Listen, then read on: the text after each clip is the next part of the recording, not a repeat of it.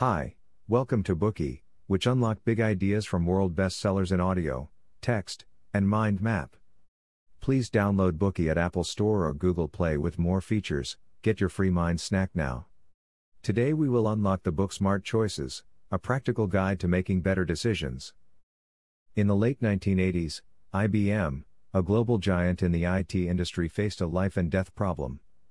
An internal turf war and the loss of customers externally caused financial difficulties.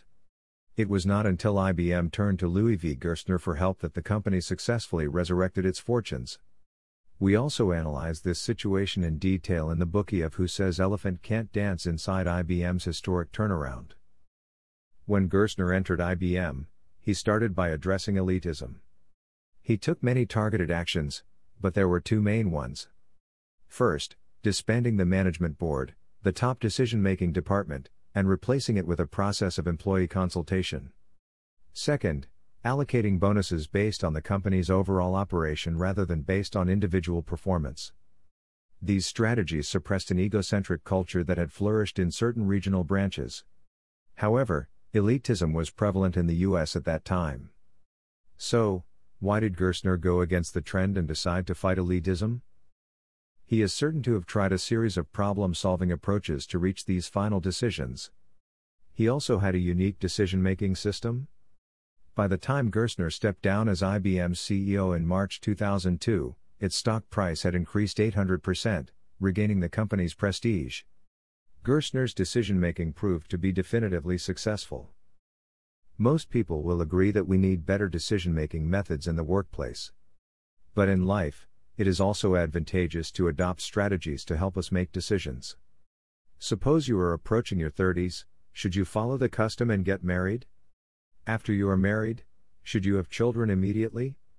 You need effective methods to make these important decisions.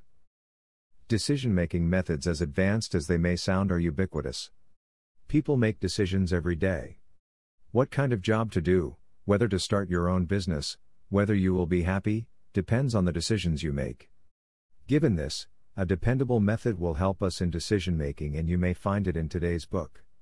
To write Smart Choices, a practical guide to making better decisions, the authors analyzed research results over half a century. They also tabulated the experience of thousands of decisions they had personally made in over 40 years. Let's first introduce the three authors of this book. John S. Hammond is a professor at Harvard Business School and MIT Sloan School of Management. He has 40 years' experience and has been a consultant for organizations such as Bank of America and the World Bank. Ralph. Keeney is a member of the United States National Academy of Engineering and a former professor at MIT. Howard Raiffa is a Harvard Business School professor and a pioneer in decision analysis, negotiation analysis, and game theory. This Bookey consists of three parts elaborating the methods of making smart choices. Part 1 How to formulate multiple alternatives. Part 2 How to choose among alternatives. Part 3 How to minimize the impact of uncertainties. To make a smart choice, you should first have several alternatives to choose from. To begin with, let's look at how to create functional alternatives. First, you should define the decision problem properly to determine the framework for decision making. This means you must know what problem it is you're trying to solve. If you get it wrong, you will go in the wrong direction. If this is the case, even if you come up with a plethora of alternatives, it's useless in practice. Here's an example. You're planning to move to a new city, and you need to find an unfurnished apartment to rent. So, your decision problem seems straightforward which apartment should I choose? But is it really that simple? Maybe it would be better to rent a house if the whole family is moving with you. Or maybe you shouldn't move to the new city at all because it will not improve your job prospects. The decision you make from the perspective of whether to move or not will be different from the decision you make from the perspective of which apartment to choose. Therefore, it is essential to figure out what problem you are trying to solve. So, how do you define the decision problem properly? First, you can start by writing down the problem you intend to solve, and then question, test, and refine it. Subsequently, ask yourself what triggered this problem and why am I considering it?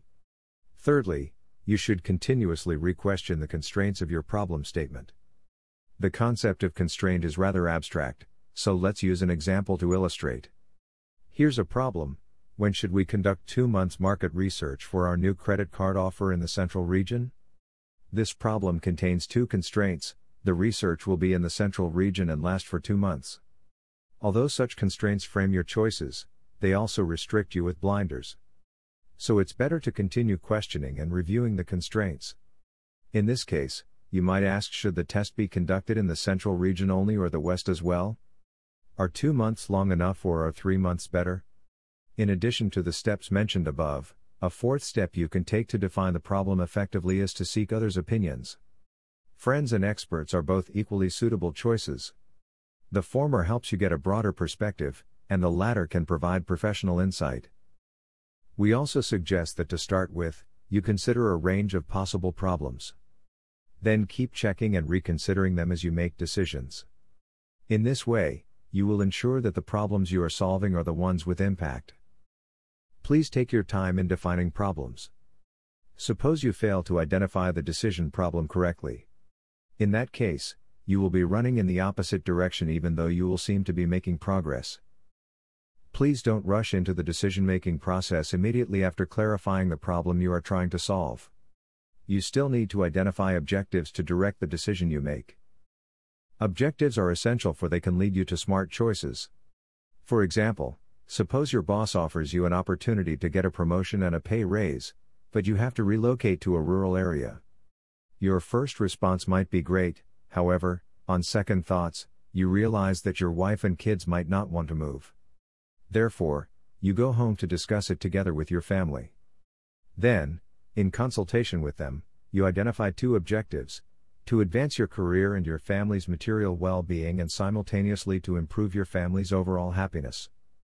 In light of these two objectives, you see that moving to another city might in fact lower the level of your family's happiness, because the climate of the new place is not so attractive. So, regrettably, you forfeit the opportunity. Objectives will guide the decision making process. So, how do we identify objectives? In terms of this topic, the book lists the following five steps. Step 1 Make a list of the concerns you want your decision to address. To focus your thinking, you could also compose a list of the worst possible outcome that you should avoid. Then, seek family members and colleagues' opinions. By doing this, you will get a more comprehensive wish list that accurately reflects a range of thoughts. Step 2 Simplify your concerns into succinct objectives. Try to describe these objectives with a short phrase consisting only of a verb and an object, such as lower the cost, mitigate environmental damage, and so on. Step 3 To establish your fundamental goals, separate ends from means where means are the actions you take to achieve objectives. Consider the goal but don't worry about how you will achieve it. What is this method exactly? You ask why and keep asking until it is no longer possible to formulate a why question. For example, assuming that the initial objective you consider is to minimize emissions, test it by asking why. So, why do they want to minimize emissions? Because it will reduce pollutant concentrations. Why is this important?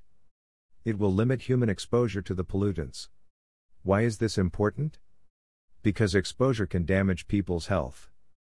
By doing this, you find that reducing health damage is the fundamental objective, everything else is the means of achieving it. Step 4 Clarify targets for each objective. For instance, if you want to maximize prestige in your professional field, Ask yourself how you will evaluate prestige. When you have determined a system of evaluation, then you can progress towards the objective in quantifiable steps. Step 5 Test your objectives to see if they stand up as a justification. Consider if your objectives would help you explain your decisions to someone else. If you can explain it easily, then your objectives are logically clear. If not, you may need to think twice about your decision. The steps above are the way to identify objectives. Next, we consider the decision making process. In this process, we generate creative alternatives and lay the foundation for choosing between options. What do we mean by alternatives? If we compare decision making with cooking, the alternatives are like ingredients. To make excellent cuisine, you must have a good range of the best ingredients. Therefore, alternatives should be diverse and the approach creative. However, when generating alternatives, people tend to be negligent. One mistake is to base judgments on experience, not thinking outside the box. For example, if you have been out to dinner and a movie every weekend in the past month, you will probably repeat the pattern this weekend. Another common mistake people make is to choose the first viable solution that comes to mind. For example, you recently moved to an unfamiliar place and need a local doctor. If your colleague recommends her doctor to you, you will probably choose that doctor. The colleague's doctor may be competent, but he or she is not necessarily right for you. In fact, with a little extra time and effort, you can find a doctor who will better meet your needs. Besides, being dogmatic, basing choices solely on other people's recommendations or procrastinating in coming to a decision are all unwise. So, how can we generate multiple creative alternatives?